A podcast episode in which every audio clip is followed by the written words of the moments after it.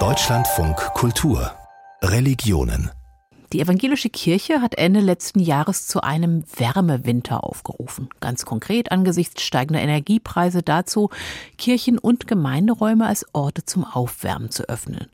Aber natürlich meint das auch übertragen, sich in der Gesellschaft sozialer Kälte entgegenzustellen. Aktionen wie die Kältehilfe in Berlin machen das schon lange. Sie versuchen alles, um Obdachlose im Winter vor dem Erfrieren zu schützen, vor allem nachts.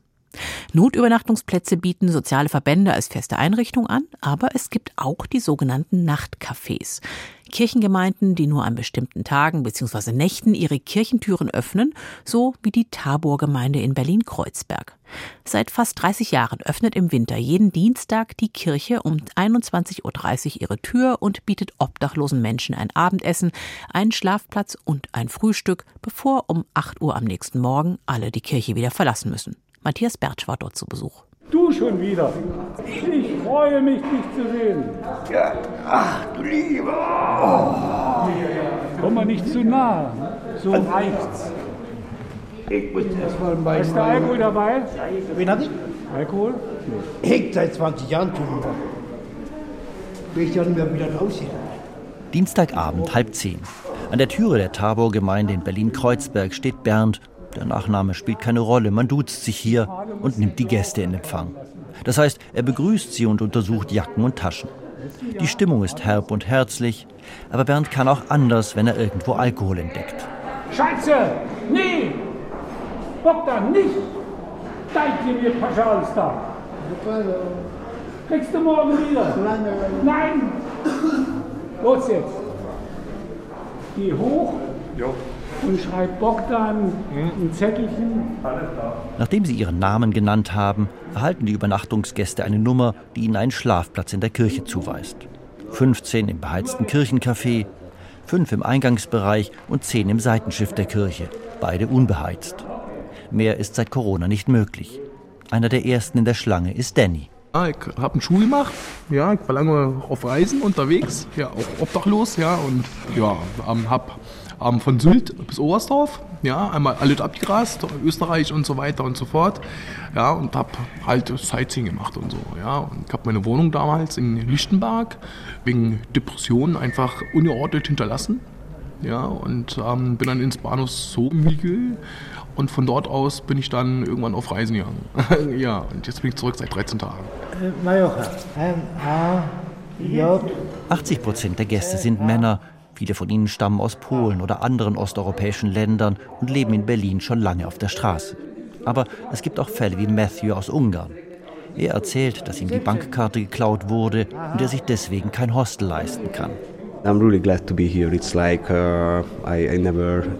Ich bin wirklich froh, hier zu sein. Ich habe noch nie viel Zeit in einer Kirche verbracht. Es fühlt sich familiärer an als auf der Straße oder in einem Hostel. Bisher gefällt es mir gut, aber ich bin auch erst vor einer halben Stunde angekommen. I like it so far. I just arrived half an hour ago. Nachdem sie ihre wenigen Sachen neben den Isomatten verstaut haben, gehen die meisten zum Tresen im Kirchencafé, wo Abendessen, Tee und Kuchen ausgeschenkt werden. Lust darüber zu reden, warum er oder sie hier ist, hat kaum jemand, die meisten schütteln den Kopf, wenn sie das Mikrofon sehen oder sind kurz angebunden. Ja, ich bin seit August obdachlos und ohne die Kirche wäre ich im Eimer. Weil wir obdachlos sind. So, die Nacht ist kalt, wo soll ich schlafen? Außerdem gibt es hier nette Leute. Und wenn man früh geweckt wird, dann ist es immer wichtig, dass man nette Leute um sich herum hat. Zu diesen netten Leuten gehören auch Alexandra und Angelina, die das Abendessen verteilen. Alexandra ist eine begabte Köchin und kocht seit Jahren für das Nachtcafé. Es ist für sie auch ein Zeichen von Solidarität gegenüber denen, die sonst verachtet werden. Auf der Straße, wenn man sieht und andere Leute das sagen, ach der Penner. Und das ist sehr traurig. Die können sich nicht wehren.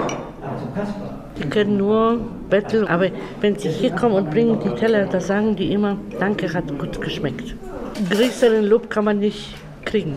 Angelina könnte vom Alter her Alexandras Enkelin sein. Ich finde einfach dieses Gefühl, etwas zu tun, ohne etwas zurückzuverlangen oder zu wollen oder zu erwarten, ist einfach extrem schön. Auch wenn ich vielleicht jung bin, mache ich es einfach gerne und bin gerne hier.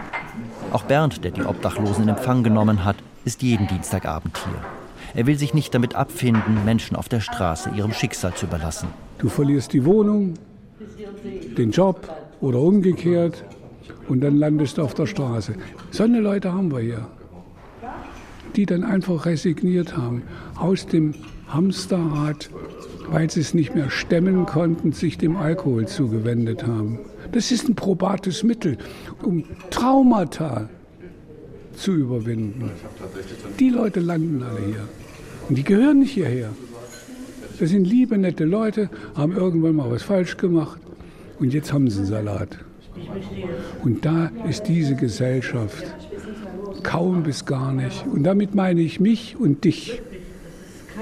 Sind wir nicht in der Lage, damit adäquat umzugehen?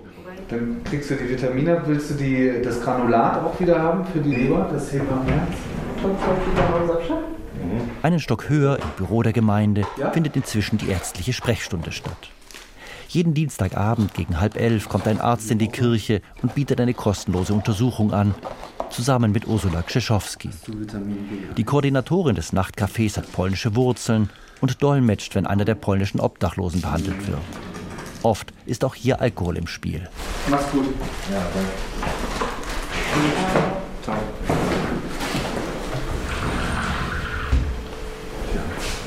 Schade, ne? dass er. Ähm du sagte, es gibt immer mhm. eine Gelegenheit zu trinken. Mhm. Der hat Geburtstag, der hat Geburtstag. Der Wir kennen ihn schon seit wie vielen Jahren? Oh, zehn wahrscheinlich. Ja, er hat eine fortgeschrittene Leberzirrhose auch schon und war vor zwei Jahren todkrank. Also war quittegelb, hatte so ein Leberversagen und dann hat er aufgehört zu trinken, hat das zwei Jahre durchgehalten und jetzt letztes Jahr ist er rückfällig wieder geworden. Moritz Blunk ist Chirurg, aber hier behandelt er alles, womit die Obdachlosen in die Sprechstunde kommen. Also ganz gemischt mit chronischen Wunden oder Erkältungskrankheiten, Verletzungen, die nicht gut verheilt sind, also Brüche oder was haben wir noch, Ursula? Und dann viel Redebedarf, ja. Und im Winter, also je, je länger der Winter dauert, sind es tatsächlich Erkältungskrankheiten. Fast 30 Jahre gibt es das Nachtcafé in der Tabor-Gemeinde inzwischen. Jeden Dienstag zwischen Anfang Oktober und Ende April. Und obwohl es nur eine kleine Gruppe von Ehrenamtlichen ist, die sich hier regelmäßig engagieren, ist es mehr als nur eines der vielen Projekte der Gemeinde, betont Sabine Albrecht. Auch ohne den Wärmewinteraufruf der EKD ist für die Pfarrerin der Gemeinde klar, dass das Nachtcafé auf den Kern dessen verweist, wofür Kirche und christliche Religion stehen sollten. So eine Kirchengemeinde, da ist ja manchmal so ein bisschen die Frage, was macht euch eigentlich noch aus? Habt ihr überhaupt noch eine Existenzberechtigung? Und da bin ich sehr dankbar, dass wir da so eine konkrete Tätigkeit haben. Man könnte auch sagen, so wie Jesus den Armen geholfen hat, so hilft unser Team den obdachlosen Gästen. Was du einem Nächsten getan hast, das hast du mir getan, wird ja Jesus in den Mund gelegt. Also so, dass eine Gemeinde so ganz konkret ein Sozialprojekt hat, finde ich sehr hilfreich, auch für so eine Zukunft der Kirche.